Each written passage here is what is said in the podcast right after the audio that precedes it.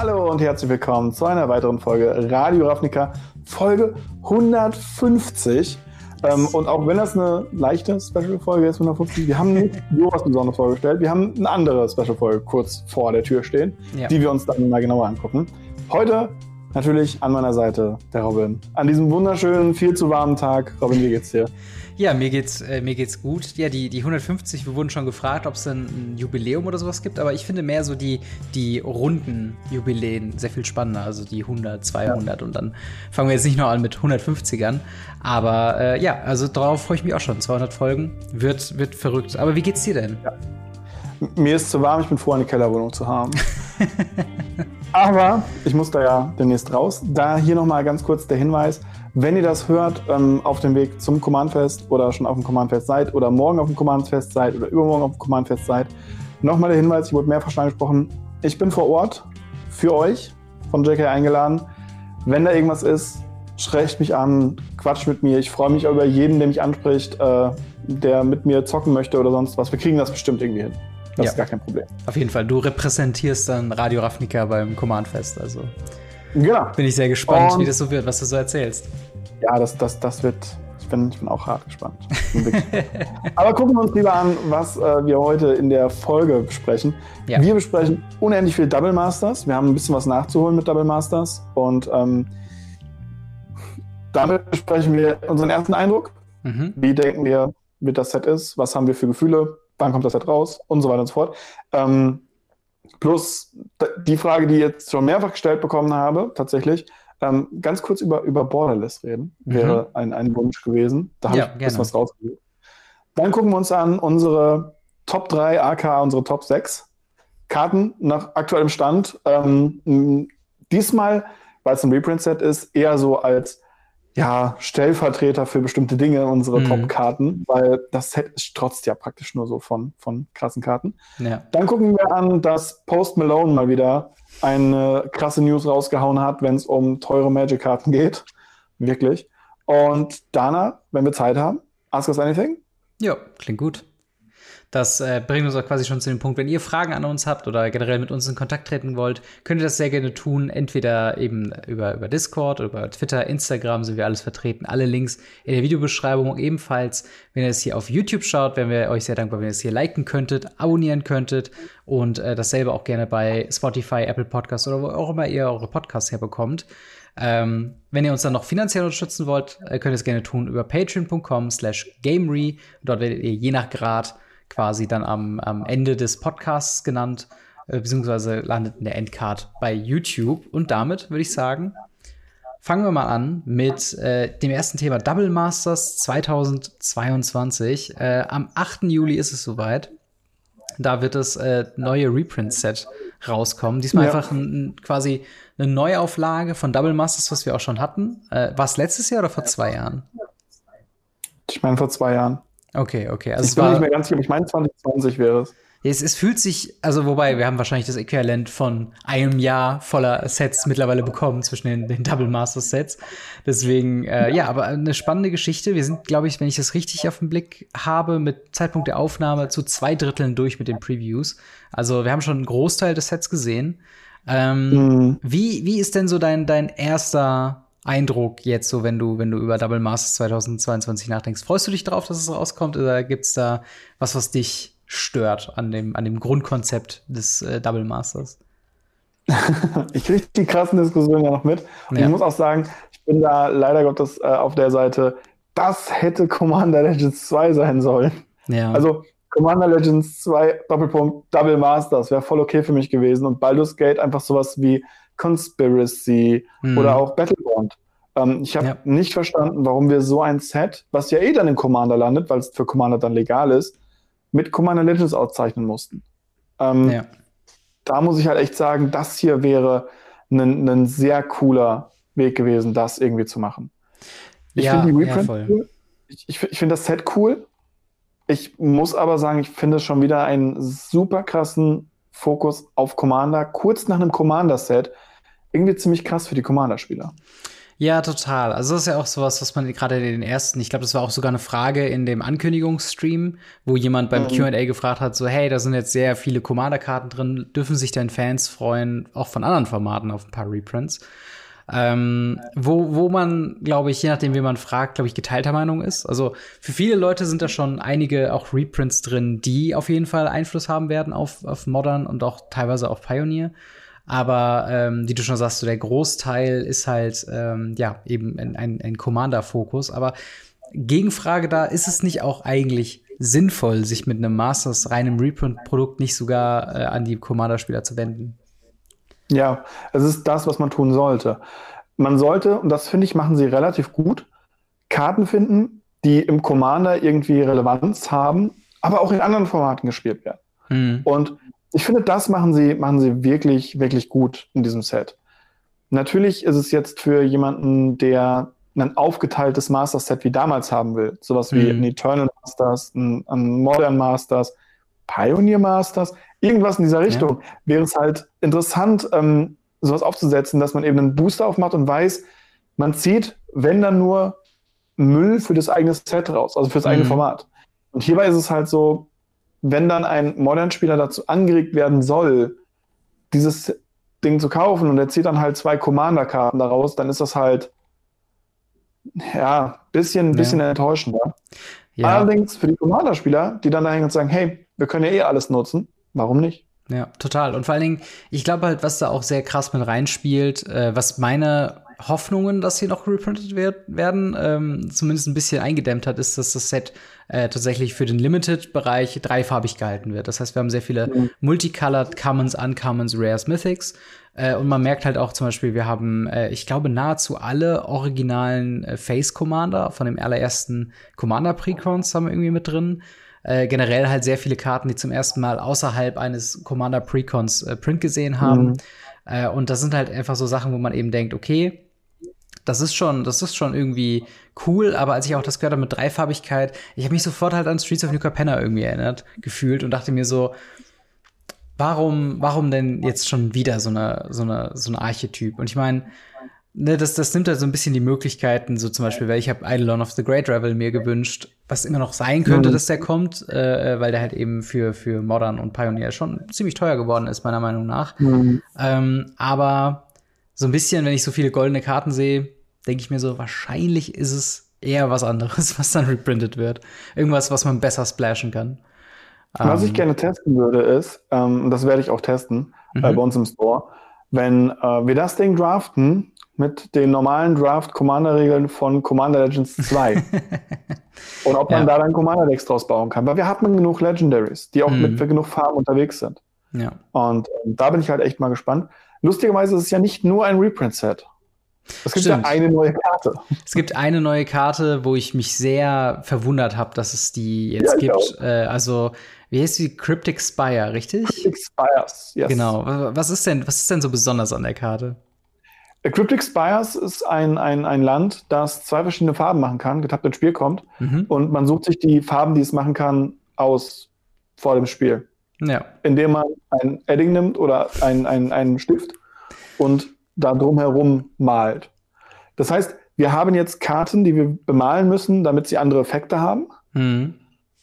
Und durch das Secret Layer Mischiefs Karten, die wir abpielen können. Ich warte auf die Rubbellose. Ja, wirklich. Also wirklich Karten, die man wegrubbeln muss, damit man noch nicht weiß, wie viel es ist. Ja, total. Und vor allen Dingen all diese Fragen, also der, der Grund, warum die Karte drin ist, ist halt wegen ne, der Dreifarbigkeiten. Man will halt es möglich machen, dass so viele Leute halt eben alles Mögliche irgendwie auch machen können, ohne dass man direkt, keine Ahnung, die Guild-Gates oder sowas reprinten muss. Und ich finde es eigentlich eine ganz schöne Lösung, dass es quasi so ein bisschen ja. wie in einem Token-Slot einfach jetzt immer so ein, so ein Dual-Land mit da drin liegt. Klar, es ist halt auch nicht besser, es ist eigentlich komplett schlechter als ein, als ein Guild-Gate so.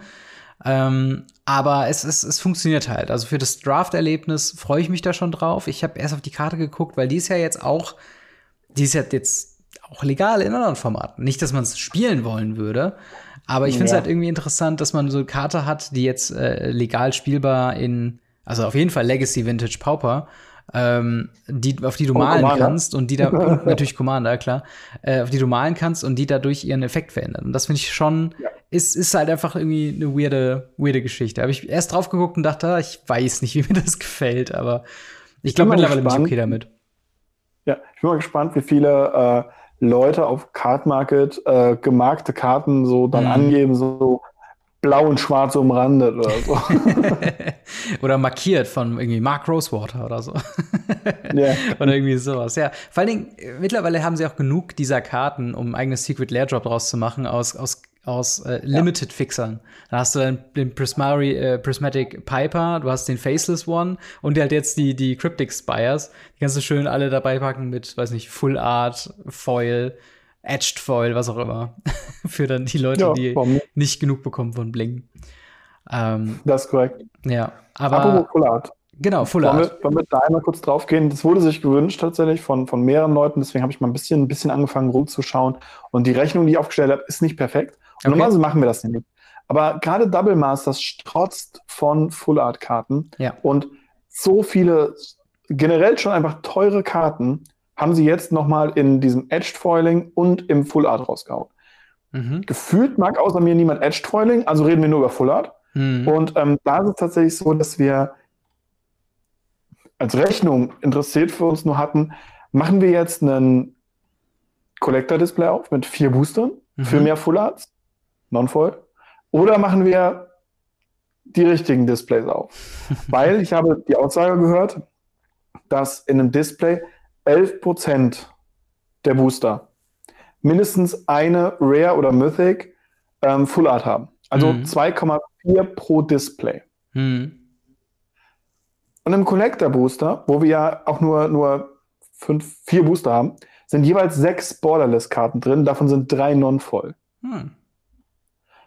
Und die kriegt man ja aktuell noch zum selben Preis. Das heißt, wenn ihr Rares und Mythics haben wollt und die noch einigermaßen beide zum selben Preis haben wollt, hm. kauft euch die Collector. Das stimmt. Also für, für ausschließlich und rein die, die Borderless äh, Full Arts, ja. dann äh, sind tatsächlich die Collector-Displays zu empfehlen. Wo, ja, nein. möchte ich, möchte ich eigentlich gar nicht so sagen. Dann, dann sind im Collector-Booster ja, mehr drin, sagen wir mal so. Ähm, aber, aber ja, das, das ist eine interessante Rechnung. Aber tatsächlich, sind die, sind die denn, also wie wichtig sind sie für, für dich in diesem Set? Die Borderless. Immens. Echt? Immens. Aus dem Grund heraus, ich habe gesehen, was in äh, Double Masters 2 mit den Sachen passiert ist. Mhm.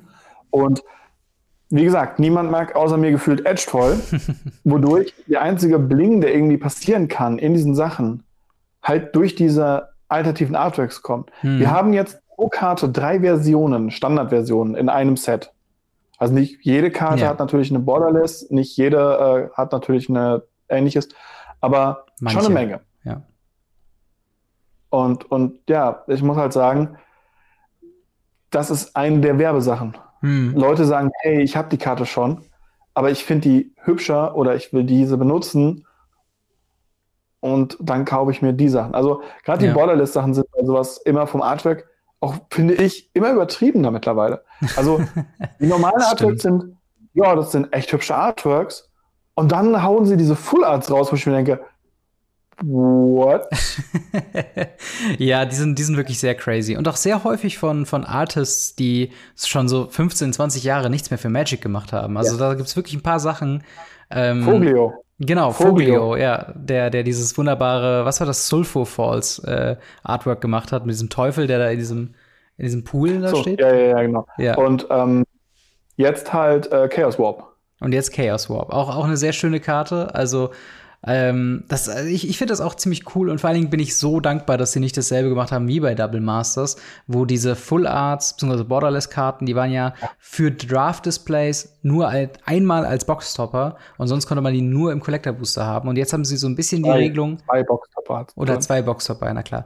Aber trotzdem, ähm, aber stell dir mal vor, also wir haben ja zum Beispiel alle Bounce Lands als, äh, als, als Boxtopper ja. oder, oder Borderless-Art und wie deprimierend wäre das gewesen, dass du deine, deine super teure Double Masters Box aufmachst und du hast nur irgendwie eine Boros Garrison und noch eine, irgendwie eine andere Ankommen als, als Borderless. Und das ist halt irgendwie so, wow, okay, auf gar keinen Fall habe ich Bock darauf. Ähm, ja, das ist das Gefühl von Crimson Vow, tatsächlich. Ja. Crimson Vow ist meiner Meinung nach äh, unter anderem daran gescheitert. Ja. Ja, ja, das kann, das kann gut sein, aber ich, ich muss halt, also ich finde es halt gut, dass du halt auch in den regulären Booster, was haben sie gesagt, jede dritte äh, also jedes, jede dritte, zum Beispiel Lightning Bolt, das du in einem Booster öffnest, ist halt eben ein, ein äh, Borderless äh, Lightning Bolt. Mhm, genau. Und das finde ich halt schön, dass es halt wieder so ein bisschen mehr. ist halt ein bisschen weniger, da ist es halt ja. nur 11 Prozent. Aber trotzdem, auch 11 Prozent ist schon relativ viel Total. für Zahlen, wenn wir uns sowas angucken wie Hidezugu oder ähnliches. Ja. Also. Und eben diese Borderless-Sachen, die sind halt ganz ausschließlich, äh, es sind halt wirklich primär für Leute, die eben diese Extrameile eben haben wollen, die dann sagen, hey, mhm. für ein, ne, ich will nicht nur einen Sensei's Divining Top haben, sondern ich will einen Sensei's Divining Top in diesem einmaligen Artwork, was es dann von, nur von dem Künstler nur hier gibt. Und äh, das ist fair. Aber für alle Leute, die einfach nur mit Sensei's Divining Top spielen wollen, die können sich dann auch eben die reguläre Version holen, wenn sie dann ein bisschen den Preis droppt. Ähm, apropos Preisdrop. Ähm, hast du auch von den Lieferengpässen gehört? Beziehungsweise es sind momentan zum aktuellen Zeitpunkt nur Lieferengpässe für Collector-Displays und der Rest ist zumindest noch nicht offiziell bekannt gegeben, aber ist, äh, Star City Games hat unter anderem in Amerika äh, schon angegeben, dass sie so ein bisschen, äh, ne, dass es enger wird jetzt mit den, mit den Boosterboxen, auch mit den Draft-Boosterboxen. Ich glaube, bei, bei Amazon, was ja auch der, der offizielle Versand für Wizards of the Coast in Amerika eben ist, äh, da sind die auch schon vergriffen. Ähm, auch, ja. Genau. Wie, wie ist das in, in Deutschland? Hast du da so schon leichte Sachen schon gehört? Ähm, ich habe Sachen gehört. Ähm, ich habe von drei Quellen mittlerweile, wo ich drüber geredet habe, mhm. ähm, gehört, dass in Deutschland der Engpass nicht annähernd so schlimm ist. Sehr gut. Weil in Deutschland, äh, oder zumindest in Europa, alle Leute das bekommen, was sie bestellt haben, die Stores. Mhm. Der Punkt ist, alles, was dann noch übrig war, wurde jetzt nach Amerika geschickt. Mhm. Weil. Double Masters hat nur einen Print dran. Es ist ja. nicht so, dass es eine Allegation-Zeit hat, wo dann äh, nie, nur so ein bisschen was rauströpfelt und dann kommt die große Welle oder so. Oder wie Modern Horizons 2, was theoretisch immer noch im Print ist, das hm. weiß nur niemand mehr und nur niemand mehr, weil das printen sie halt trotzdem nicht, obwohl es im Print ist. Hm. Aber dieses Teil hier kriegt nur einen Print-Run. Das ja. heißt, wenn gone, dann gone. Und das finde ich ein bisschen schade, Voll. weil ich hoffe, dass die Leute wirklich aufschreien und sagen, hey, wir wollen da noch was von haben und dann ja. einfach eine, eine zweite Print-Wave kommt. Weil die Karten da drin sind wirklich, wirklich super. Wir kommen ja nachher noch auf ein paar zu sprechen. Ähm, und wenn der Preis auch dreimal so hoch ist bei einem, von einem Double Masters, von einem mhm. normalen Booster, es, es, lohnt sich halt immer noch, wenn diese Sachen mit drin sind. Ja. Aber wenn dann die, die Zahl so krass runtergepusht wird, dann sind wir wieder bei ähm, Remastered von Times Spiral zum Beispiel. Ja, ja das, wurde. Und das ist halt super schade. Also ich will, ich will auf jeden Fall, dass jeder, der unbedingt eine Boosterbox halt haben möchte, entweder zum Draften oder Rippen, die Möglichkeit haben sollte, ich sag mal, innerhalb von einem Monat nach Release irgendwie an so ein Ding dran zu kommen. Und das war ja bei ja. Times Square Remastered, war ja noch nicht mal eine Box da zum Draften in den meisten Läden. Also, genau. und die Umstände war, haben es noch nicht hergegeben. Aber ähm, trotzdem war es halt einfach so ein Punkt, wo ich dachte, das ist halt so schade. Und das wäre jetzt halt genau ebenfalls so schade, wenn jetzt auch Wizards of the Coast hier wieder sagt so, ja, okay, tun wir die Hände in den Schoß legen und gut ist und wir können hier leider nichts dran ändern. Ähm, weil, also, das, das geht halt, also, das hat ja auch einfach Auswirkungen für jeden, der sich auch keine Box holt für den sekundären Markt. Also, wenn jetzt jemand zum Beispiel ja, genau. auf, keine Ahnung, äh, Teferis Protection oder sowas schielt und sagt, okay, keine Ahnung, die 30 Euro oder was auch immer das gerade kostet, ist mir zu, zu teuer. Ich warte, bis es ein bisschen droppt. Wenn aber nur der Supply, also wenn nur so und so viel geöffnet werden kann, weil nicht mehr da ist, dann ist es halt sehr, sehr kritisch und dann, ähm, ja, ist es darüber hinaus halt einfach eine, ja, es, es sollte einfach genug da sein und ich verstehe auch diese, diese Print-Run-Thematik, dass man jetzt von so einem Specialty-Set irgendwie jetzt nicht super viel drucken will, aber keine Ahnung, gleichzeitig denke ich mir so, die, die Boosterboxen von, von äh, hier Commander Legends stapeln sich halt auch gerade ein bisschen. Und Überall. ich würde mir echt hoffen, dass die da zumindest eine, eine ähnliche Euphorie beim Printen dieser Sets irgendwie machen würden. Weil äh, ja. sonst haben wir wahrscheinlich gar nicht so viel von dem erhofften Reprint-Effekt, ähm, wie wir es vielleicht ur ursprünglich mal angenommen hatten. Ähm, Und wie er jetzt aktuell ja auch ähm, tatsächlich schon passiert. Also die, die ja. Preise sind ja tatsächlich wirklich, wirklich hart am Droppen, ähm, ja. weil alle Leute was erwarten sind. Ähm, dementsprechend bin ich mal gespannt. Ja, weil total.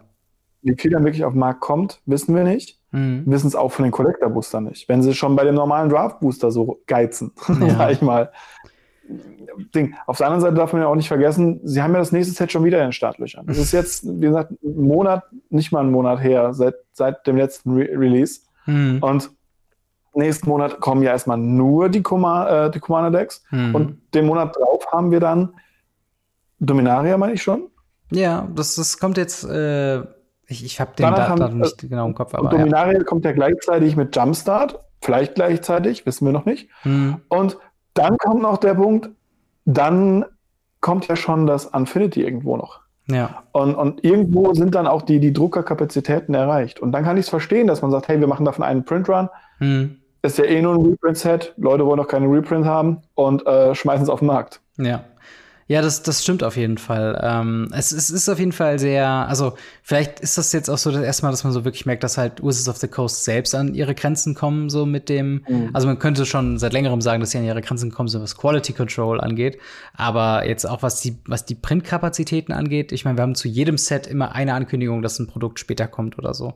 Mhm. Und das ist eigentlich nie so ein Problem, außer natürlich, wenn es halt um das Premium-Produkt für etablierte äh, Magic-SpielerInnen halt eben geht. Ne? Das ist halt, da freuen sich halt gerade alle drauf. Also ne, selbst, selbst so Modern-Spieler, auch wenn da jetzt nicht so der große Modern-Fokus eben drauf sind, da hast du trotzdem eben Cavern of Souls, Season Pyromancer, ne, Bitter Blossom, okay, ist jetzt auch nicht mehr modern, aber äh, ne, du hast halt so so ein paar Reprints zumindest drin, die halt eben äh, gerne gesehen werden. Und ich zum Beispiel freue mich einfach mega auf das Draft, äh, was halt stattfinden wird.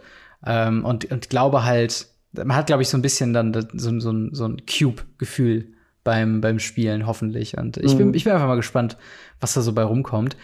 Ein Thema noch, äh, was ich noch kurz vorher äh, noch eben ansprechen wollte, ist das Thema ähm, Rarity Shifts und, und mhm. Rarity Auswahl. Ähm, weil wir haben irgendwie eine interessante Mischung aus Sachen, eine ganze Menge Sachen. Bitte? Wollten wir das nicht gleich machen? Ja, ja, klar, das, das, was du meinst, auf jeden Fall. Aber ich meine jetzt mehr so die, die Mythic-Geschichte, weil zum Beispiel, worüber sich alle aufgeregt haben, ist ja der gute alte Darkside Extortionist, ja. der ja in Commander Legends hätte sein sollen, wird jetzt hier reprintet in Mythic.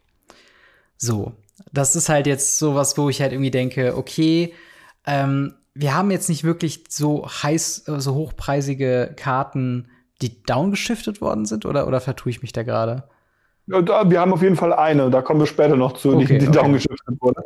Ähm, es gibt ein paar, die downgeschiftet wurden, ähm, aber der Absch also einige, die, die richtig downgeschiftet wurden. Hm. Der Dockside auf Mythic verstehe ich sogar. Natürlich, für alle Leute, die Booster cracken wollen, ist das doof. Ja, voll.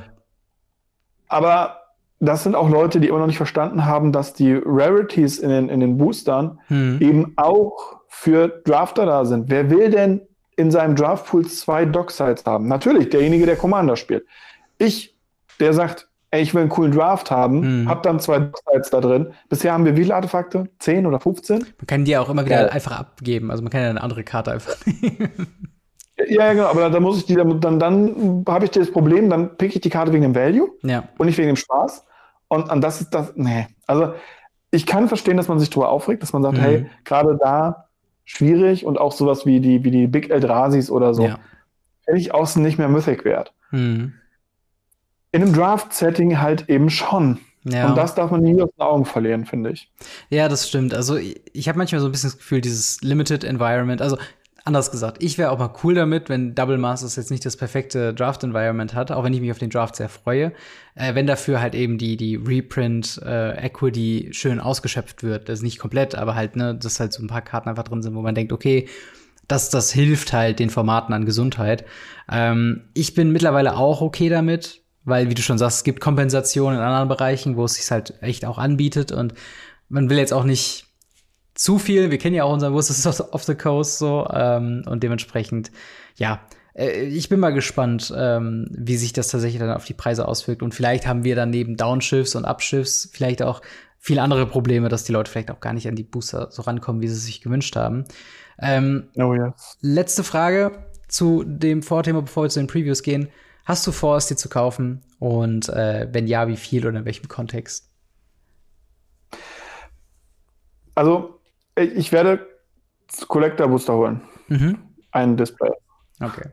Einfach zum, zum Haben. Draft Booster, Draft vielleicht für den Channel zum Aufmachen. Mhm. Wir haben da so noch was öffnen vor mir liegen und äh, da können wir das auch direkt mit dabei machen.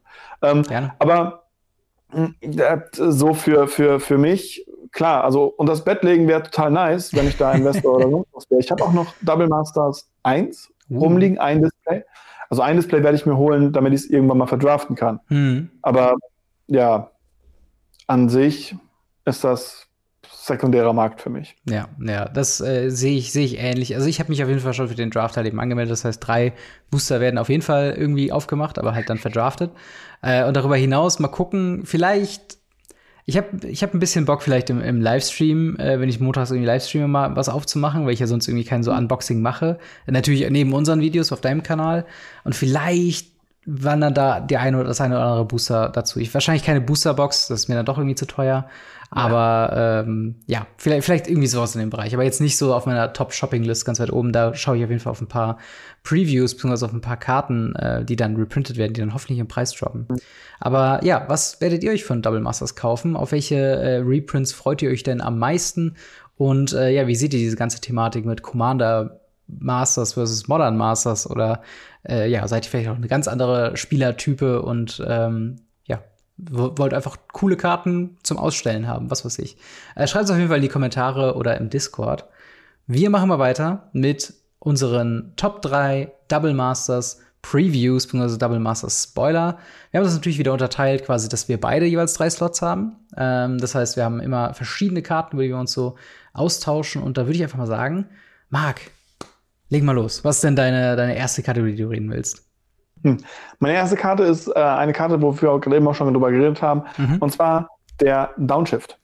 Yes. Der Rarity Downshift von einer Mythic Rare auf eine Rare von einer sehr, sehr teuren Karte. Und zwar Force of Negation. Yes. Force of Negation ist eine Karte, die im Commander gespielt wird, die im Legacy gespielt wird, die im Modern gespielt wird. Gott sei Dank nicht im Pioneer. Ich glaube, sie würde Pioneer kaputt machen, wie sie auch alle anderen Formate kaputt gemacht hat. Ja. Ähm, aber es ist eine Karte, die sehr, sehr viel gespielt wird, die man gefühlt mehr als fünfmal in seinem Pool haben muss, also viermal für die Constructed-Formate und einmal für Command, hm. ähm, wahrscheinlich sogar noch mehr.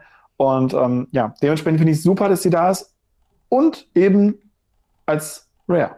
Und das ist großartig. Das, das ist wirklich krass. Hätte ich, hätte ich ehrlich gesagt nicht gedacht, dass sie äh, da ein Force of Negation in Rare packen. Es ist mehr als notwendig und eben der, der erwähnte ähm, Ausgleich für vielleicht einen Dockside Extortionist, der dann in, in Mythic geblieben ist.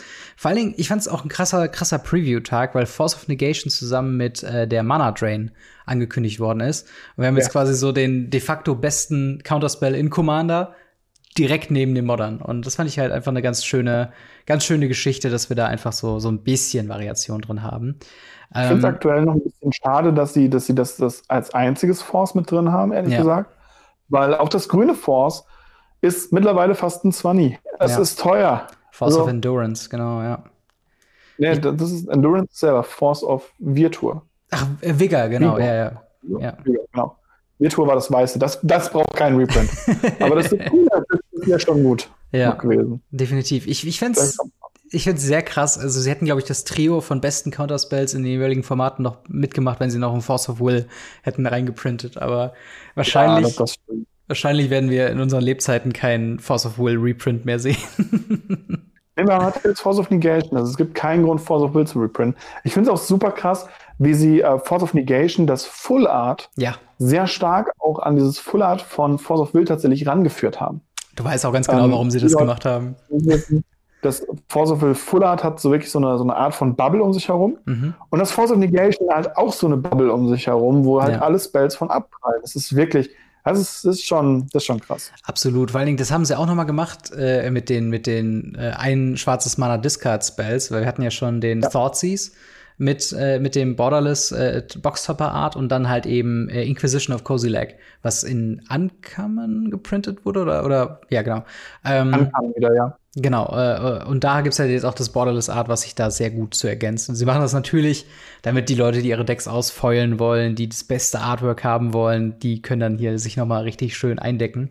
Ähm, aber ja, Force of Will auf jeden äh, Force of Negation auf jeden Fall ein richtig, richtig guter Reprint an der Stelle. Also Hut ab auf jeden Fall. Äh, ähnlich, zumindest was den Preis angeht, äh, ist da eine Karte, die wir auch schon letztens erst gesehen haben, die erst so 20 Jahre irgendwie nicht angerührt wurde und jetzt wird es direkt zweimal reprintet. Und zwar Concordant Crossroads. Äh, ein Mana World Enchantment with all creatures have haste.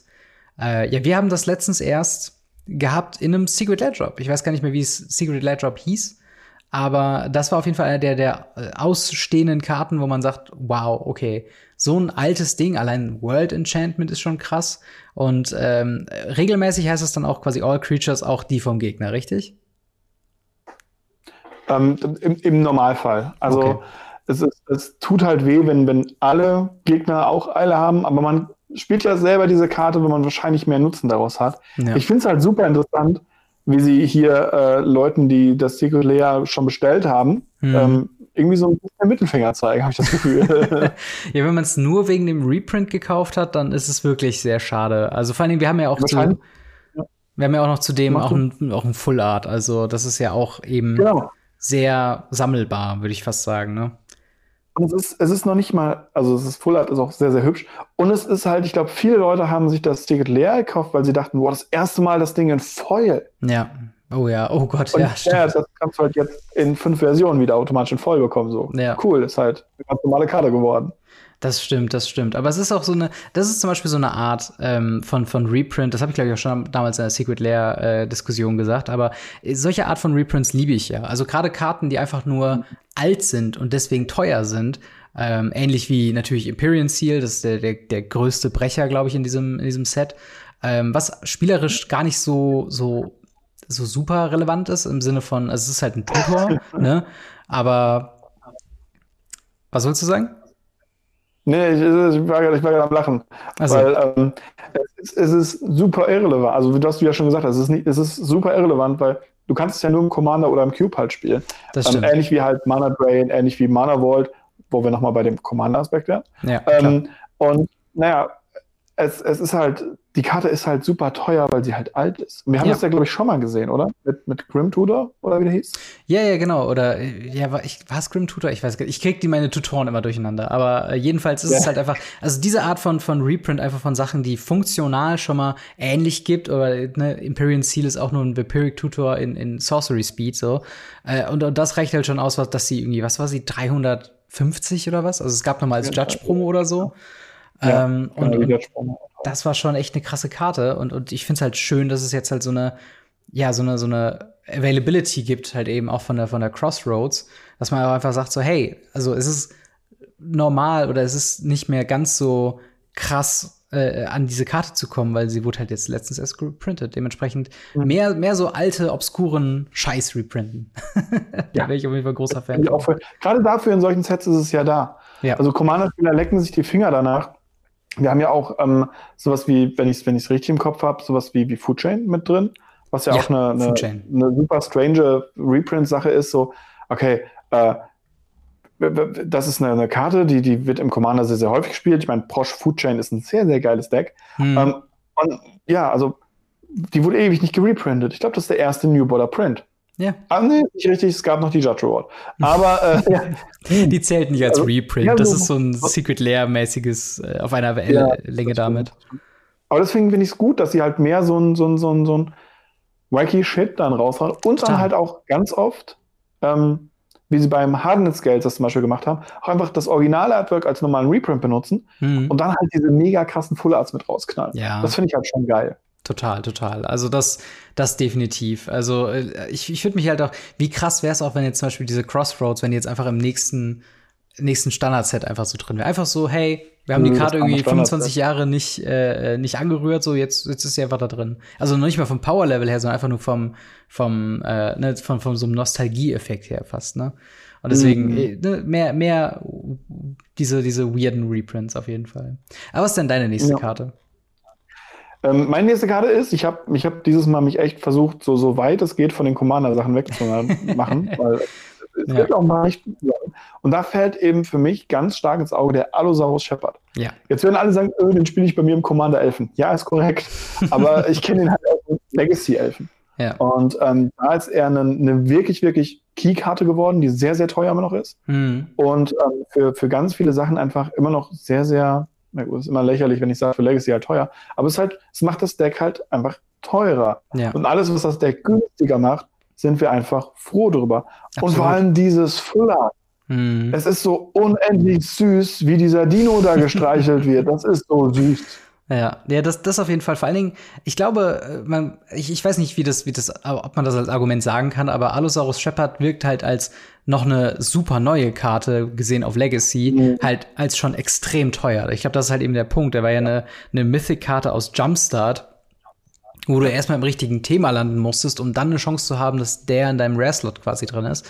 Ähm, und, ja, weil das in dem Elfen-Set gab es ja zwei Sachen, die da drin sein konnten. Genau, genau. Und, äh, das war ja noch das Fiese. Nur weil du Elfen bekommen hast, hast du ja nicht gleichzeitig den, den, den Shepard bekommen. Ja, yeah, ja, genau, genau. Und, ich, und, je nachdem, was für ein, für ein Tribe oder was für ein Subtyp du hast, also ich weiß nicht, bei Goblins, mhm. Goblins glaube ich, fünf verschiedene Listen äh, und solche Sachen. Und dementsprechend, es war super schwierig, an so einen Shepard ranzukommen. Äh, und dementsprechend finde ich auch da, der Reprint macht absolut Sinn der hat eigentlich kein Recht, so gut zu sein, dass er in so einem obskuren Set gedruckt wurde. so, so wie wenn, wenn mhm. auf einmal eine Theme Booster Exclusive Karte auf einmal so super explodieren würde in allen Formaten. Ähm, aber ja, also hier auch der, der Reprint. Ähm, glaub, glaubst du, dass halt der, der Mythic Reprint, dass man den, den spüren wird groß oder glaubst du, dass es halt schon, der hätte eigentlich rare sein sollen? Es gibt ja einige Mythics, wo man den Reprint wieder, wieder, wieder spürt. Einfach mhm. aus dem Grund heraus, dass man hier eben sagt, okay, so viele Decks spielen ihn ja dann doch nicht. Ja. Und ähm, da würde ich gerne dieselbe Argumentation wie beim Dockside anwenden. Mhm. Das ist eine Mythic, die möchtest du einfach nicht zweimal in deinen Boostern haben, wenn es ums Draften geht. Ja. Und ähm, weil es gibt, es gibt so gut wie keine Elfen. Also du hast noch das Orakel of Moldaya irgendwo rumknallen. das stimmt. Und man hört halt an Elfen gefühlt aktuell zumindest schon wieder fast auf. Ja. Ähm, gut, dieselbe Argumentation kann man mir jetzt mit, mit Hardnet Scales um die Ohren knallen oder warum diese Face Commander wie Marchesa, hm. Marchesa war kein Face Commander, aber halt wie The Mimeoplasm oder ähnliches, warum die alle rare sind und nicht mehr Mythic. Hm. Und jetzt sagst du, ja, ja, hm, die, die will man ja sehen. Man will ja so ein Commander-Deck drauf bauen. Ja, das stimmt. Das stimmt schon. Aber auf jeden Fall ein sehr, sehr guter Reprint. Ähm, jetzt haben wir noch mal einen ganz anderen Aspekt. Wir haben über, über sehr wertvolle Karten gesprochen, über Downs, Downshifts, wie sie Auswirkungen auf den sekundären Markt haben, wie häufig werden die im Draft auftauchen. Reden wir mal über Commons. Denn das fand ich auch eine sehr interessante Beobachtung äh, für, für Pauper-Spieler, wo ich ja zumindest ein Pauper-Deck habe. ist tatsächlich recht selten spiele bisher, aber daran möchte ich auch was ändern. Und vielleicht passiert das ja mit meinem äh, zweiten Pick aus der Trupp-Teilliste, und zwar den Tennis District Legionnaire. Ein äh, Feather All-Star. Äh, äh, zwei Mana, ein weißes, ein rotes mit Haste, 2-2 und immer wenn man ein Spell auf diese Kreatur castet, bekommt sie ein plus 1 plus 1 Marke und äh, man scryt 1. Äh, und die ist natürlich offensichtlich so gut, weil ne, ist ein sehr aggressiver äh, Two-Drop. Man kann den halt immer weiter pumpen mit äh, Defiance Strike und Co. Und halt eben downgeschiftet von Uncommon auf Common. Und das macht es natürlich dann schon sehr, sehr spannend, sich jetzt zu versuchen, irgendwie so ein Boros äh, Spells oder Boros äh, Heroic Style Deck zu bauen. Und ich hätte halt wirklich nicht gerechnet, dass sie so aggressiv an solche Downshifts gehen. Also es gibt super viele Sachen. Ich glaube, der krasseste Fall ist der, der, das, das, das äh, wie heißt das? Dark Dweller Oracle, das einfach von Rare direkt durchgefallen ist, quasi zu kommen. Und äh, ja, das, das ist äh, auf jeden Fall, ich finde es krass, wie, wie sehr das Set wahrscheinlich Pauper als Format verändern wird. Oder wie, wie ist da deine Einschätzung zu? Äh, ich bin da voll bei dir. Also für mich ist die, die, die, der interessante Part, dass sie zum Beispiel sowas wie Lightning Bolt auf Ankamen gesetzt haben. Mhm, ja. Wobei sie ja gerade in den Kammen hatten erst, ne? Ja, genau, genau, es ist ja praktisch der Kamen. Ja. Und jetzt ist es hier wieder ankamen, das fand ich dann sehr, sehr strange. Also gerade dieser, dieser Rare Mythic Shift, okay, eine Seite, aber dieser Kamen Ankamen Shift auf der anderen Seite, hm. ähm, finde ich halt super, super, super interessant, weil da sind halt auch gerade vom, vom, vom Kamen Shift ein paar Sachen, die ich halt wirklich nice finde für, für, naja, Pauper. Hm. Und ich mache mir bei Pauper immer so ein bisschen Sorgen, wenn ich sowas sehe. Weil, weil auch bei Pauper gibt es halt so oft so, hey, we accidentally broke Pauper again. Again, Und, yeah. Also Pauper ist ja ein sehr, sehr fragiles Format, sag ich mal, wenn hm. es darum geht, was, was äh, Karten angeht, die das Power-Level immer komplett drüber sind. Ja. Weil man spielt halt nur Commons. Voll, voll. Und ähm, da bin ich halt mal gespannt, was da am Ende bei rumkommt. Definitiv. Also noch ein paar andere Downshifts, die, wo ich direkt die Augen aufgemacht habe und dachte so, oh, da müssten wir uns das Format vielleicht nochmal angucken. Ist zum Beispiel Experiment One, äh, ehemalig eine Ankamen yes. aus äh, Return to Ravnica. Äh, das spiele ich im Five Color Human. Humans. Es ist ein unser, unser ehrenwerter Human, äh, Human Ooze. Äh, oder halt eine andere Sache auch, eine Zeit, die ich im Standard gespielt habe, ist Fireblade Artist. Äh, auch zwei Mana, zwei, zwei Haste, äh, mit halt eben einem Sacrifice-Trigger an jeder Upkeep und eben diese, diese Sacrifice-Thematik, um eben gerade noch den letzten Schaden rauszuhauen. Kann ich mir schon gut vorstellen, dass es halt in diesem sehr, ja, dann doch mid-rangy, grindy Pauper-Format dann doch schon mal irgendwie was ganz Gutes was bringen kann. Also es sind mhm. sehr viele Commons dabei. Wir können jetzt hier nicht alle, alle quasi äh, ausführen, aber sehr viele Commons, die sehr schöne Interaktion mit haben. Und dadurch, dass sie halt eben ein Common sind, wird man sie sehr viel sehen. Und die, die coolsten von denen haben tatsächlich dann auch noch die, die Borderless ähm, äh, Treatment für manche bekommen. Also das auch da gibt's wieder. Genau, da gibt's halt auf jeden Fall wieder so ein paar Sachen, wo man äh, ja was finden kann. Rampant Growth da zum Beispiel und halt, ah, ja. Also es ist, ist, ist sehr interessant, was sie mit dem Common-Slot machen in diesem Set. Ähm, Wäre das was, was, was du sagen würdest, so Downshifts dürften auch gerne aggressiver in, in auch nicht äh, Masters-Formaten passieren? Oder glaubst du, es würde zu große Auswirkungen auf Limited und Pauper haben? Ja, auf Limited glaube ich noch nicht mal, aber Pauper ja. Also ich, ich, mag das Format. Ich habe irgendwo noch ein Deck rumliegen. Mhm. Ich weiß gar nicht, ob das auch legal ist, weil gefühlt muss im Pauper allen möglichen Naslagen was nachreguliert werden. Solange du nichts Und mit Artefakten gemacht hattest, ist es wahrscheinlich legal. Wenn du Artefakte drin hattest, würde ich nur nee. reingucken. Nee, okay. ich glaube nicht. Und äh, ja, also da, ich, ich, mag das Format, aber es ist halt, es ist halt so brüchig, weil es halt bei Pauper ist, dementsprechend. Ja. Ich bin mal, ich bin mal gespannt, was dabei rumkommt. Genau. Und äh, ja, was, was ist denn dein letzter Pick für, für heute? ja, ähm, ich, ich habe äh, bei Twitter bei so einem Bingo mitgemacht und habe mhm. Carbon of Souls gesagt, einfach nur, weil ich gerne Carbon of Souls Reprint hätte. Mhm. Und wir kriegen einen Carbon of Souls Reprint und ich habe damit einen, einen Bingo-Punkt. Voll nice. Ähm, nice. Carbon of Souls, das ist mein Pick, auch um die Brücke zu schlagen zwischen dem, was eben gedruckt wird an äh, Commander-Karten für mhm irgendwelche Tribal Decks und ähnlichem, als auch für Modern, als ja. auch für Legacy. Das sind Karten, also Carbon of Souls, auch ein, eine Landbase, die viel zu teuer ist, ähnlich wie City of Brass ja. und ähnliches. Carbon steht hier als, als Beispiel dafür, wie gut es doch ist, wenn man sowas reprintet. Warum oh, das ja. dann wieder in einem Mythic-Slot passieren muss, das weiß ich dann wiederum nicht, weil das macht meine Argumentation kaputt, dass man im Mythic-Slot dann nur den Kram reinmacht, den man nicht so oft im, im Draft mhm. sehen möchte. Und Cavern of Souls ist Mana-Fixing für Creatures, also warum nicht? Ja, ja, total. Also Cavern of Souls ist, äh, da bin ich felsenfest von überzeugt, ist für mich eine Rare. Hätte eigentlich mhm. immer eine Rare sein sollen, aber aus irgendeinem mhm. Grund haben sie es jetzt zum zweiten Mal hier reprintet in Mythic und werden wahrscheinlich von diesem Kurs auch nicht abweichen, bis keine Ahnung, ein, ein, ein was Besseres kriegen. Bevor wir irgendwas Besseres kriegen, Cavern auf Super Souls oder sowas. Ja. Ähm, aber, aber ja, das ist auf jeden Fall eine Karte, da habe ich sehr lange drauf geguckt, als ich noch Modern gespielt habe für irgendwelche Tribal-Geschichten. Ähm, es wird ja aktuell auch in, in Amulet Titan oder so ausschließlich um, für diesen Uncounterbar-Effekt quasi gespielt, wo es jetzt gar keine ja, großen Tribal-Interaktionen irgendwie sowas gibt. Ähm, aber auf jeden Fall auch ein sehr, sehr notwendiges Reprint. Ähm, ja, bin ich, bin ich großer Fan von. Ich bin gerade am überlegen, ob ich es mir vielleicht für mein Knights Commander Deck mal zulegen sollte, endlich. Jetzt, wo es, jetzt, wo es wieder da ist.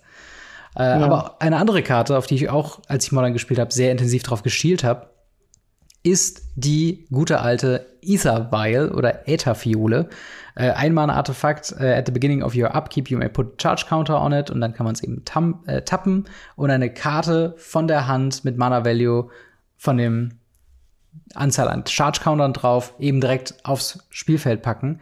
Und das ist halt so, ich würde fast sagen, die, die, das, das äh, Butter auf dem Brot von den meisten Creature-Decks, die es eigentlich noch gibt. Also yes.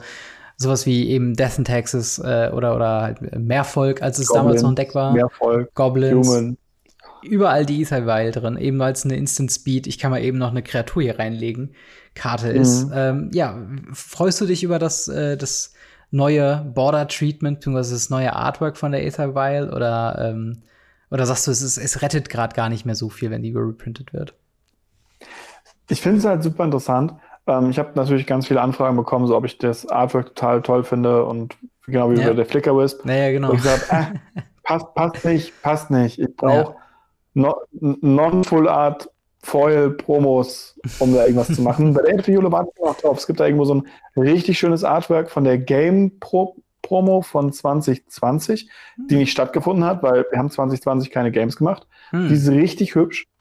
Krass. Hier muss ich sagen, die Elfenjule erinnert mich im Full Art unendlich an die Expedition. Ja. Und das ist mir aufgefallen, als ich mir dann weiter angeguckt habe, was, was die, die Artefakte so angeht. Hm. Ähm, die Pitting, Census Divining Top oder auch der, die Mana Ball, das erinnert mich sehr, sehr krass an Expeditions. So Ja. vom, vom Stil her bei den Artefakten. Total. Das fand ich verrückten Alter sowieso. Deswegen, das fand ich richtig, richtig cool, dass sie da halt so ein bisschen dieses Artefaktige nach vorne gepackt haben. Hm. Der Reprint finde ich super. Ich habe mir jetzt neulich erst welche aus der Liste gekauft, dementsprechend. äh. Aber äh, Reprint finde ich super, aber die Artworks würde ich nochmal darauf hinweisen, von den Artefakten ist ja der Wahnsinn. Absolut. Auch Panharmonicon äh, ist Ja. ein super schönes Artwork. Crucible of Worlds. Also da, da gibt's wirklich, gerade in dem, also gerade wenn es um, um Colorless-Karten gibt äh, und die im Full Art, die wirken richtig splashy und die wirken richtig, richtig gut. Äh, das auf jeden Fall. Ähm, und ja, das, das waren soweit unsere Top 3 Karten bis zu dem Zeitpunkt. Wir müssen mal gucken, wie jetzt die, die restlichen Preview-Seasons sich jetzt, äh, oder die restlichen Preview-Tage sich jetzt noch so entwickeln. Ich glaube, es geht noch bis Ende der Woche, wenn mich alles Mhm. täuscht, äh, geht's noch weiter. Und dann haben wir das komplette Set und dann werden wir auf jeden Fall nächste Woche über das äh, ja, abschließende Urteil zu Double Masters äh, reden. Und äh, gibt es noch so ein paar Hoffnungsträger, wo du sagst, boah, wenn die noch drin wäre, das, das wird's richtig, richtig geil machen? Schwierig. Ich glaube, wir haben fast alle Rares und fast alle Mythics gesehen.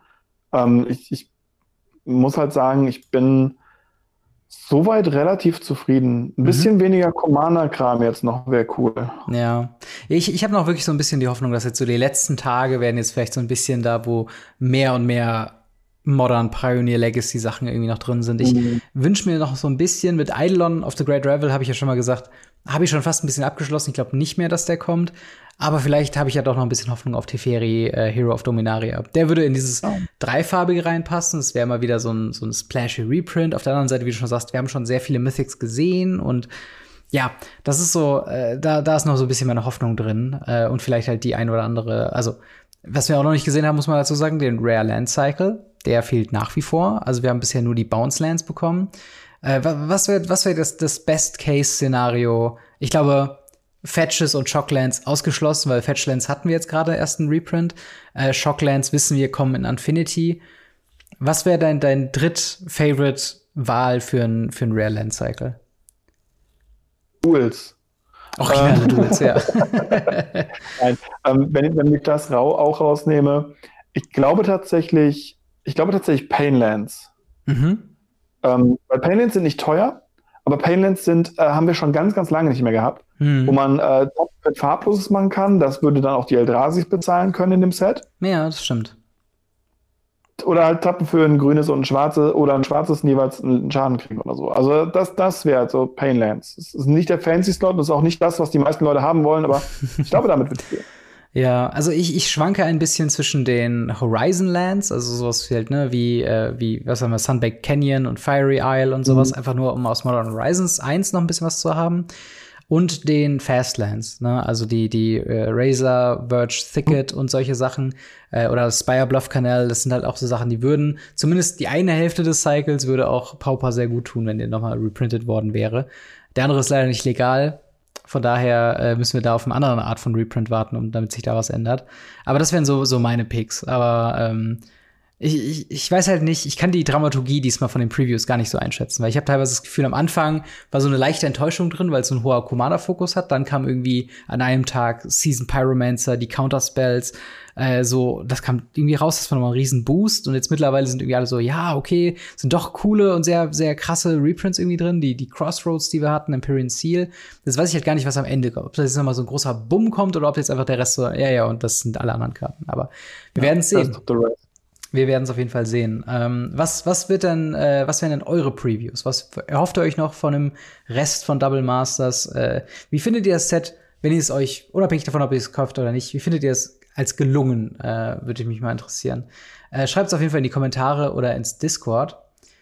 Wir reden jetzt mal über teure Karten in einem anderen Sinne. Und zwar äh, Der US-Rapper, kann man ihn, glaube ich, nennen, Hip-Hop-Artist, ich bin da mit den Bezeichnungen ein bisschen verwirrt manchmal.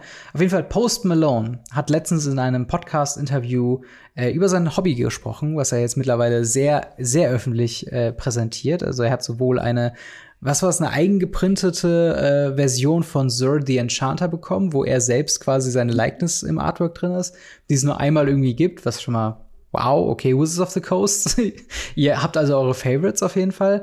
Ähm, dann war er unter anderem halt eben bei, äh, ich glaube, Game Nights, er war bei Tabletop äh, Jocks und so weiter. Also war bei vielen Commander-Sendungen eben dabei. Genau, unter anderem, ich glaube, der hat auch so ein, so ein Cameo bei, bei Tolarian Community College mit dabei ja. gehabt. Also er ist in der Community, glaube ich, angekommen, ne?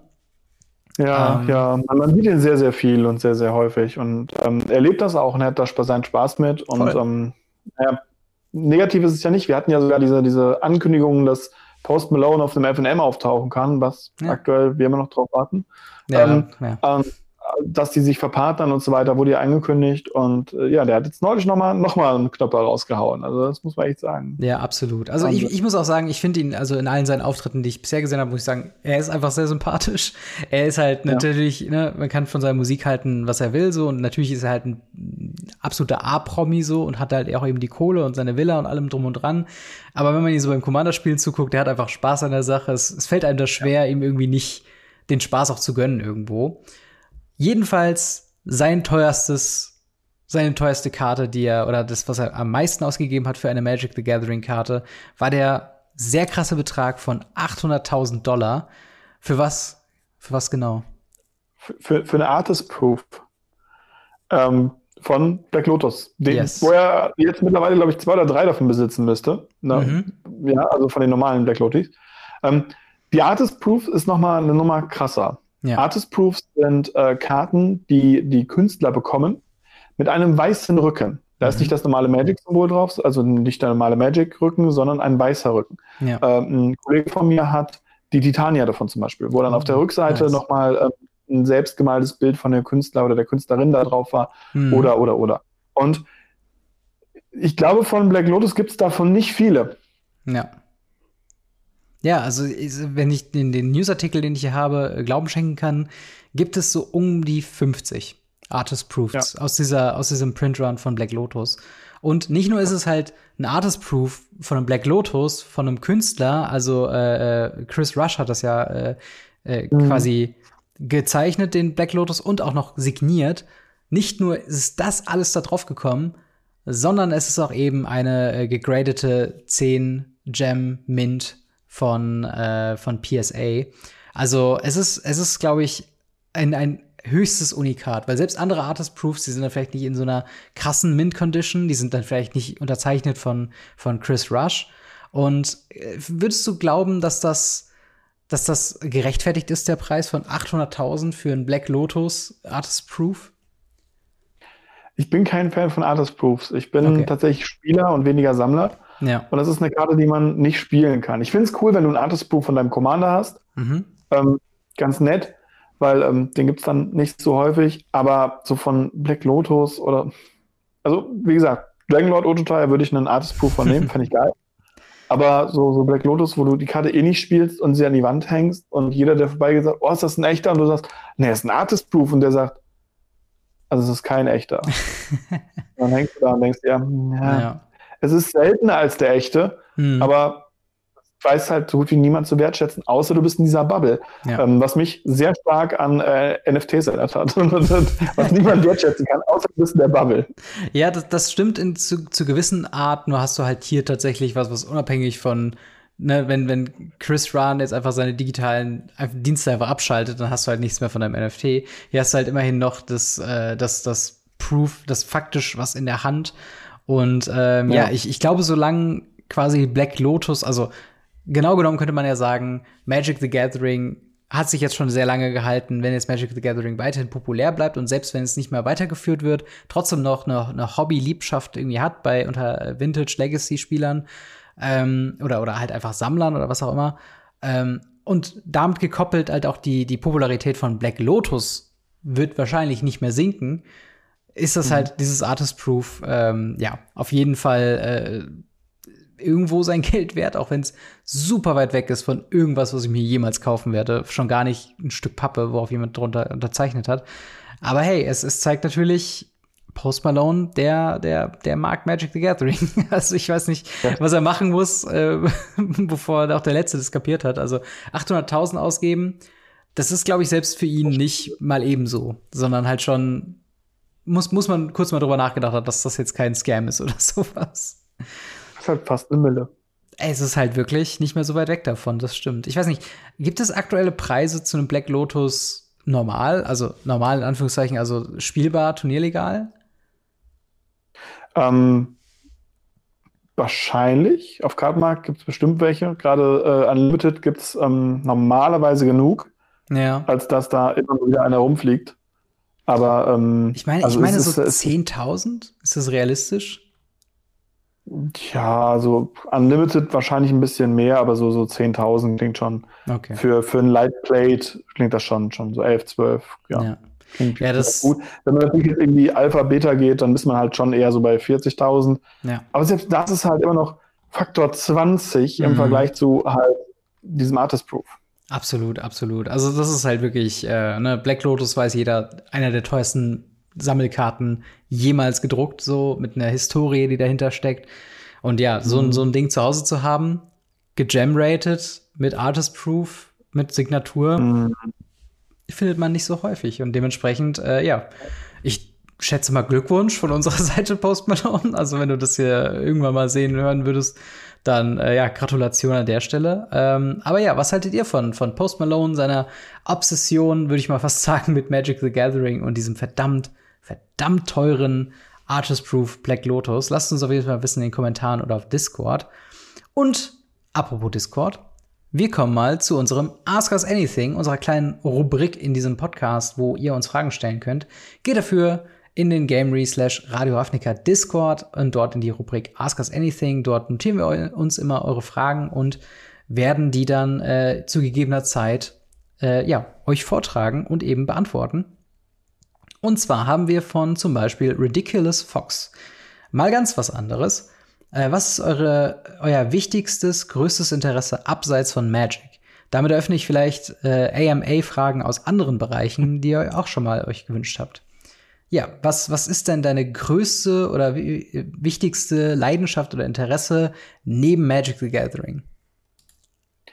Das klingt jetzt dumm, wenn ich das sage, aber Content produzieren. Ja. Ich, ich liebe es mit, ähm, ist ja auch mein Job, ich bin äh, in der Medienproduktion tätig. Mhm. Ich, ich liebe es, mit Kameras zu arbeiten, mit Mikrofonierung, mit Lichtern, ähm, mit Schnitt, ähm, alles drum und dran, alles zu, zu Live-Shows, nicht Live-Shows.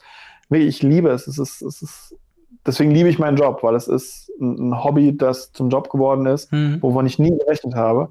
Und ähm, was für mich fast schon Obsession ist, ich setze mich auch mal hin und sage, ich nehme jetzt eine Kamera von, zu, von der Arbeit aus mit, gucke mir die zu Hause an, das darf mhm. mein Chef niemals sehen, und ähm, äh, teste damit rum und gucke, was geht damit und teste das aus, neues Setup aus oder, oder ähnliche Sachen ja. und, und bilde mich dann weiter einfach, auch ohne dass ich arbeite. Und das ist, glaube ich, so, so das, was, was, wenn man jetzt sowas wie mit Freunde treffen oder ähm, sowas rausnimmt, ähm, wenn es wirklich um die, um die Hobby-Sachen geht, ähm, dann würde ich sagen, ist es wirklich einfach mit Kameras, mit Videoaufarbeitung und zwar, ich, ich liebe es. Ja, ja, auf jeden Fall. Also das, das, sowas mit, also ich würde auch eine ähnliche Kerbe schlagen, weil ja auch mein Job jetzt nicht mit Technik im, im weiteren Sinne zu tun hat, aber mehr halt mit, mit YouTube als Plattform, mit Social Media, als, äh, ja, als, als Ausspielplattform. Und das ist halt auch, also mhm. ein, ein großes Hobby von mir, ähm, das ich jetzt durch den Podcast und durch den YouTube-Kanal natürlich so ein bisschen verbunden habe, ist halt einfach YouTube äh, Internetkultur im Allgemeinen äh, ist halt einfach was, wo ich mich super gerne mit beschäftige. Aber an, abseits davon, aber auch wieder verknüpft mit den beiden anderen Themen, äh, Videospiele. Also ich habe schon ab und zu mal gesagt, dass ich halt ein äh, riesen, riesen Retro-Game-Sammler war äh, vor keine Ahnung, fünf, sechs, sieben Jahre, wahrscheinlich sogar noch länger. Ähm, und eine äh, ne, ne, ne große Sammlung hatte, die ich sehr gerne gepflegt habe, äh, wo ich immer wieder geguckt habe, okay, ist alles spielbar, kann ich irgendwie ne, so, so ein kleines Mini-Museum für mich irgendwie aufbauen.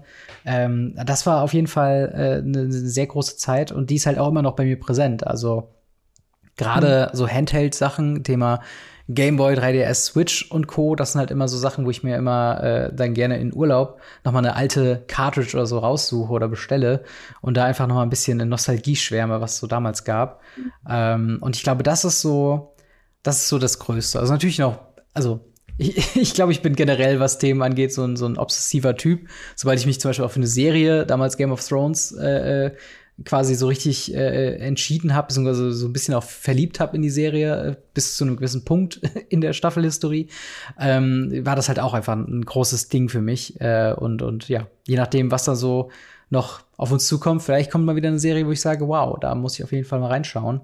Ähm, und vielleicht wird es dann noch mal so ein ähnlich großes Thema wie Magic the Gathering in meinem Leben.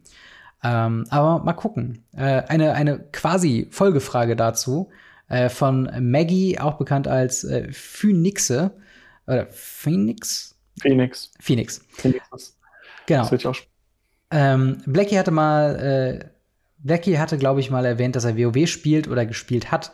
Äh, wenn es ein MMO im Stile von World of Warcraft im Magic-Universum Universum gäbe, würdet ihr es zocken? Äh, in welchen anderen Formen, ein Brettspiel gab es ja auch schon, würdet ihr Magic the Gathering gerne mal sehen? Ja, äh, apropos andere Themen, Magic the Gathering. du hast es, glaube ich, schon mal im Podcast erwähnt. Ich habe auf jeden Fall schon mal im Livestream drüber geredet. Mhm. Ähm, wie, wie fändest du ein MMO im Magic-Universum und wo habe ich diese Idee schon mal gehört? also, ähm, es, es, gab ja eine Idee, dass Wizards das schon mal angesetzt hatte. Ja. Dann wurde ein Diablo-Klon raus und dann ist es, bin, äh, bevor es offiziell released wurde, eingestampft worden. Mhm. Es eine Menge mit einem Magic Artwork drauf. Wir haben äh, das Ravnica, was so ein Werwolf ist. Es gibt ein Tabletop Magic. Mhm. Wettspiel Magic und so weiter und so fort. Deswegen, also da gibt es sehr, sehr viel in der physischen Welt. In der nicht physischen Welt sehr, sehr wenig. Und ich finde, das ist auch okay so. Mhm. Ähm, ich würde ein MMO spielen, wenn es ähnlich ist wie bei WoW, aber auch nur, wenn es aufhören würde, so Wrath of the Lich King, danach wurde alles doof, ähm, dann würde ich es spielen, weil das war so die Hochzeit. Das war, das, da war WoW geil. Mhm. Und ähm, wenn es so ähnlich laufen würde mit, mit, mit Magic, dass man einfach nicht die super krassen Helden spielt, so einfach einen random Dude, der irgendwann auf einmal merkt, so, hey, ich kann Planeswalken, was ist das mhm. denn? Ja. Und, und dann einfach zwischen fünf, sechs Planeten, das muss ja nicht mehr der krass sein, und dann mit dem Add-on neuen Planeten hinzufügen, die man erkunden kann, mhm. wo man dann auf den Planet geht, ähnlich wie bei, bei ähm, jetzt fällt mir Name nicht eigentlich Crisis, sondern. Äh, Destiny. Oder? genau, Destiny. Ja. Äh, und zwar wo man dann von Planet zu Planet geht und die verschiedenen Sachen dort erlebt. Das wäre der Hammer. Hm. Aber ich glaube, dass da, da hätten wir uns vielleicht ein neumodisches Hobby versuchen sollen, tatsächlich. Ja, ja, ich, ich glaube auch. Also das Thema ist halt wirklich ähm, ein, ein Problem, was ich mit Magic the Gathering storymäßig oder, oder IP-markenmäßig habe, ist, dass es nicht so wirklich äh, so, so Vorscheine Helden gibt, wo man sagt, okay, die stehen jetzt da wirklich für Magic the Gathering. Ich meine, klar gibt es Ursa, Jace. klar gibt es Jace, so. Ja, aber wann hast du das letzte Mal Jace auf dem, auf dem Poster so von einem neuen Gott Release gesehen? Teil her. Ja, yeah, genau. Und das ist halt so ein bisschen, ne, Jace war jetzt auch nicht so der beliebteste, aber so ein bisschen wie bei Warhammer 40k die Space Marines für, für ja. so das, ne, so, so ein Vorzeigecharakter fehlt irgendwie. Bitte? Ob es an der blauen Farbe liegt?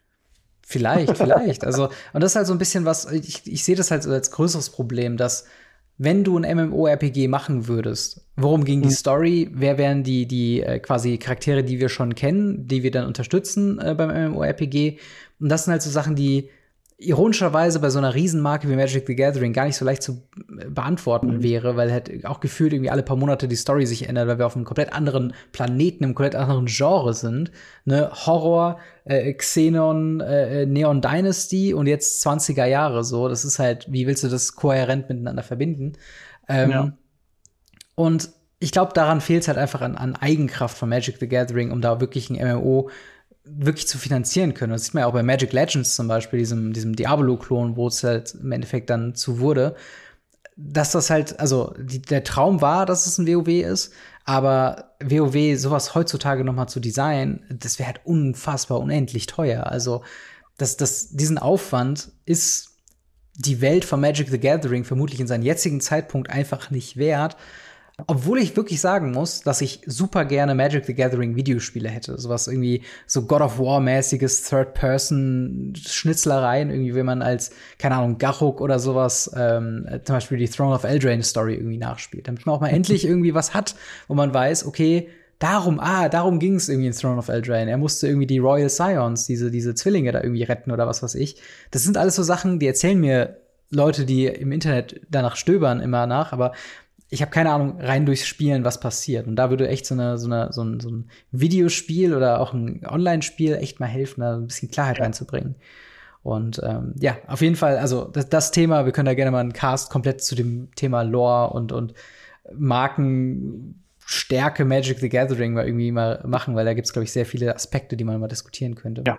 Absolut. Ähm, eine allerletzte Frage noch, die wir auch kürzer beantworten können, und zwar von TCG Marco. Double Sleeved, ja oder nein? Und äh, wann Double Sleeven? Also Double Sleeven erstmal vielleicht, wenn man es wenn man es Double Sleeven jetzt nicht kennt, wie, also wenn man nur normale Ultra Pro Hüllen oder sowas benutzt, was ist denn das Besondere und warum sollte man Double Sleeven? Double Sleeven äh, bedeutet, man hat äh, eine kleinere innere Sleeve, die halt sehr eng anliegend an der Karte ist, die man ähm, so hinschiebt, dass man die Öffnung auf dieser einen Seite hat mhm. und dann die normale Sleeve rübersetzt und die auf die andere Seite setzt, also mhm. auf die entgegengesetzte Richtung, wodurch man ähm, einen besseren Schutz vor Staub oder ähnlichem hat.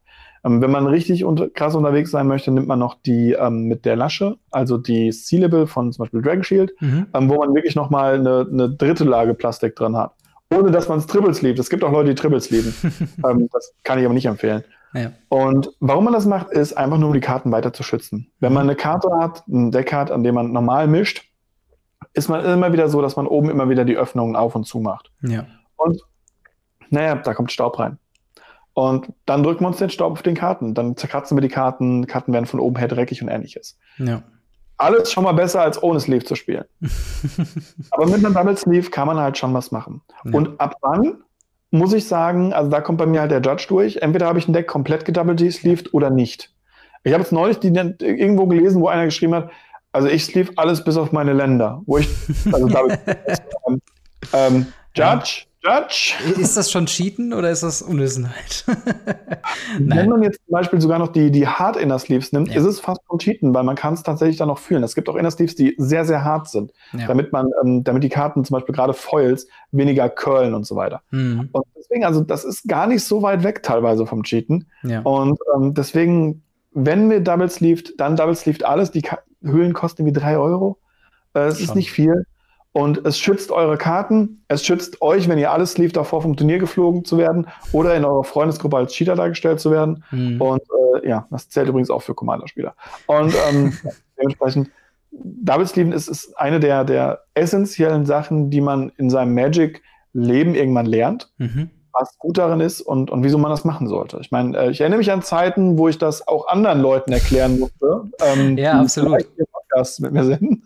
Ja, das, das muss ich auch einfach sagen. Ich finde auch Double Sleeve, es wirkt erstmal komisch, weil man denkt sich, ja, dafür habe ich ja die Sleeve, damit sie geschützt wird.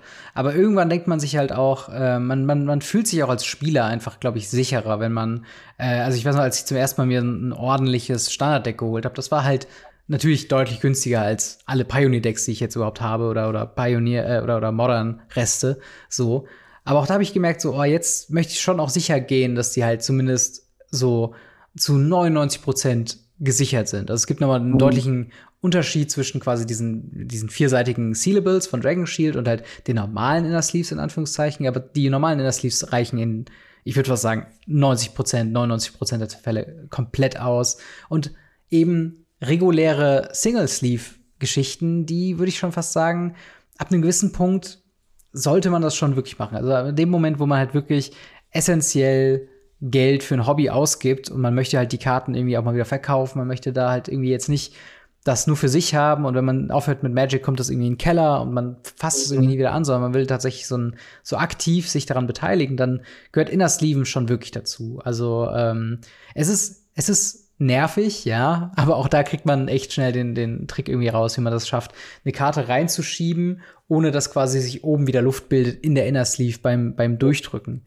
Äh, also ich weiß nicht, wie du es immer machst. Ich versuche dann immer hinten quasi am Kartenrücken meinen Finger daran an der an der an der äußeren beziehungsweise an der Inner Sleeve quasi so reingleiten zu lassen, so dass man halt dann nicht von oben sie reindrückt, sondern so an der Seite so reindrückt. Äh, das Problem habe ich nicht mehr, weil ich benutze Sealable. Die kann ich von oben drücken, weil okay. unten eine Lasche extra noch dabei ist. Zieht direkt die Karte runter. Das ist gar kein Problem mehr. Ja, ja das stimmt. Da, da hast du natürlich, aber ich meine, die sind halt wirklich, die lohnen sich meiner Meinung nach erst so wirklich, wenn man ein Top-Tier Modern oder, oder Legacy-Deck oder sowas hat. Also wenn man halt, ne, man kann natürlich auch die Extrameile gehen, aber ich finde die halt, da dauert es mir wirklich zu lange, die reinzumachen.